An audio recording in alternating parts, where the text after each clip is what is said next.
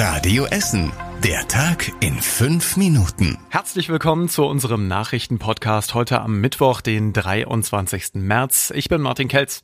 In privaten Wohnungen hier bei uns in Essen sollen Flüchtlinge aus der Ukraine untergebracht und vermittelt werden. Die Stadt Essen hat bisher etwa 1000 Wohnungen angeboten bekommen und jetzt wird in jedem einzelnen Fall geprüft, ob und für wen sich die Wohnungen tatsächlich eignen. Parallel dazu spricht die Stadt auch mit den großen Wohnungsgesellschaften hier hier bei uns in Essen. Einzelne Gästezimmer werden allerdings nicht vermittelt. So sollen Frauen und Kinder aus der Ukraine vor möglichen Übergriffen oder sogar vor Ausbeutung geschützt werden. Die Plätze in den städtischen Unterkünften sind praktisch alle schon belegt. Die Stadt prüft aktuell 20 weitere Standorte. Die Essener Polizei und die Staatsanwaltschaft ermitteln im Fall eines Totschlagsverdachts in unserer Stadt. Im Südostviertel soll ein 33 Jahre alter Mann gestern durch Messerstiche verletzt worden sein. Er erlitt Stichverletzungen am Hals. Der vermeintliche Angreifer ist laut Polizei vom Tatort geflüchtet. Er konnte wenig später aber bei einem anderen Einsatz gestellt werden. Gegen den Mann laufen jetzt Ermittlungen. Der 20 Jahre alte Verdächtige wurde in einem psychiatrischen Krankenhaus untergebracht. Die Polizei Polizei sucht jetzt Menschen, die von dem Vorfall und von der Flucht etwas mitbekommen haben. Das ist super gefährlich. In dieser Woche sind bei uns in Essen gleich mehrfach Gullideckel aus den Straßen gehoben und einfach geklaut worden. Insgesamt wohl in mindestens 30 Fällen. Die Stadt Essen spricht von einer erheblichen Unfallgefahr durch diesen Gullideckel-Klau. Seit Montag sind unter anderem in Freisenbruch, in Frillendorf und in Krei Gullideckel verschwunden.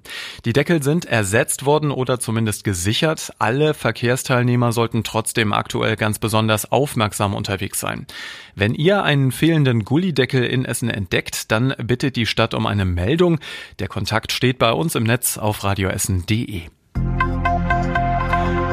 Die Oldtimer-Messe Techno Klassiker legt heute in den Messehallen in Rüttenscheid wieder los und dort stehen insgesamt 2700 alte Autos.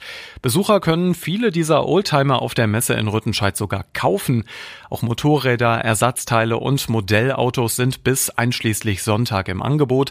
Die Besucher müssen alle getestet, geimpft oder genesen sein. In den letzten beiden Jahren gab es wegen Corona keine Technoklassiker. Im Jahr davor waren fast 200.000 Menschen da.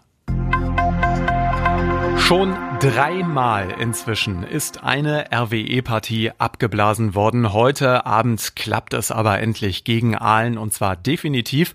Rot-Weiß Essen spielt auswärts bei Rot-Weiß Aalen. Ursprünglich sollte die Partie eigentlich schon im Dezember vergangenen Jahres stattfinden.